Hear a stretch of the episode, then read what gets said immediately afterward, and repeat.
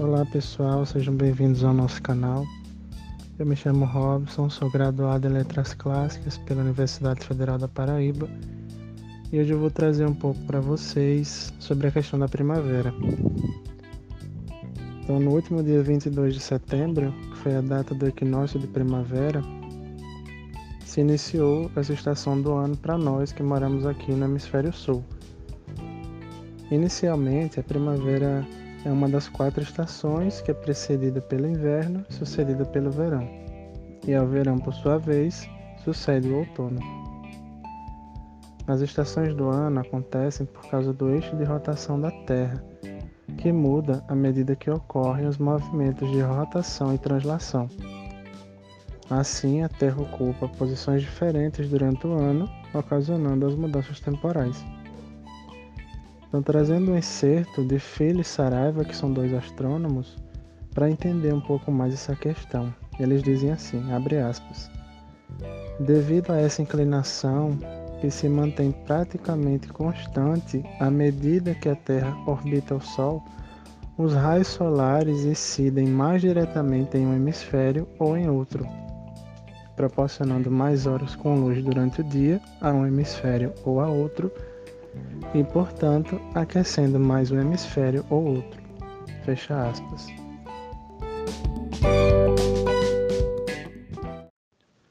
A semelhança dos planetas e satélites, o Sol também possui sua própria órbita.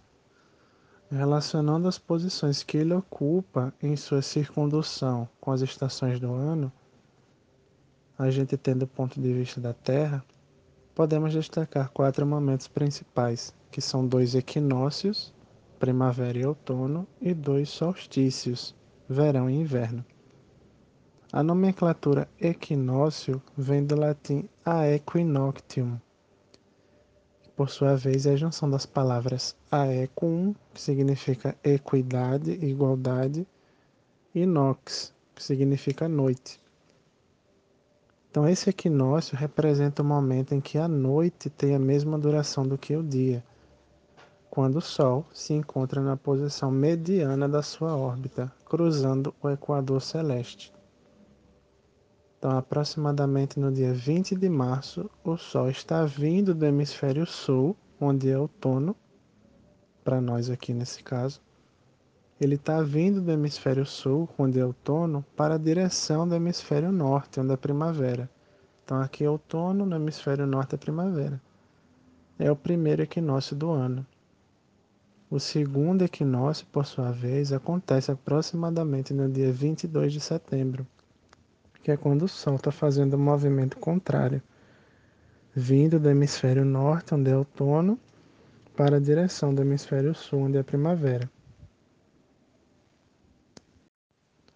Já a nomenclatura solstício vem do latim solstitium, que é a junção também, como de equinócio, é a junção de duas palavras, que é de sol, que tem o mesmo significado em português, e statum, que significa parado, que é um particípio passado do verbo sistere. O solstício representa o momento em que o Sol alcança o extremo da sua órbita chegando o mais perto possível de determinado hemisfério e, ao mesmo tempo, estando afastado maximamente do outro.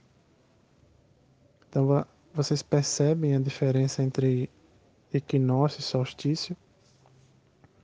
Então, por volta do dia 21 de junho, o Sol atinge a extremidade norte, próximo ao Trópico de Câncer, onde é verão, e inverno no hemisfério sul.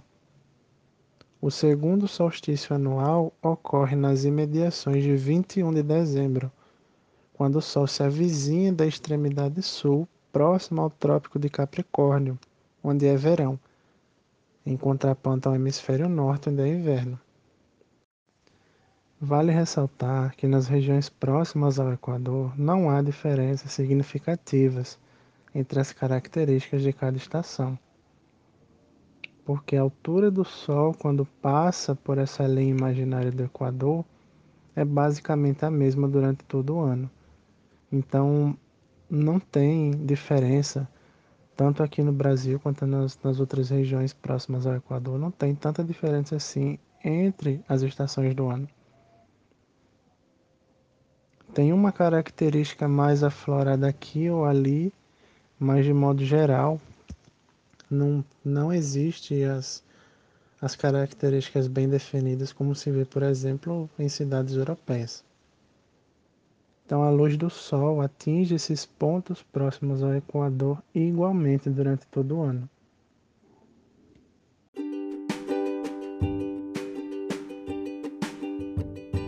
Então esse foi o primeiro áudio no qual a gente fala sobre a primavera, puramente sob a ótica da estação do ano em si, de como ela se origina, quais são as estações que precedem, quais são as que sucedem, que tipo de estação do ano ela está presente, se é um solstício, se é um equinócio, quando acontecem. Nos áudios dos podcasts posteriores falaremos um pouco da primavera tanto na questão mítica, na questão histórica. Espero que vocês tenham gostado.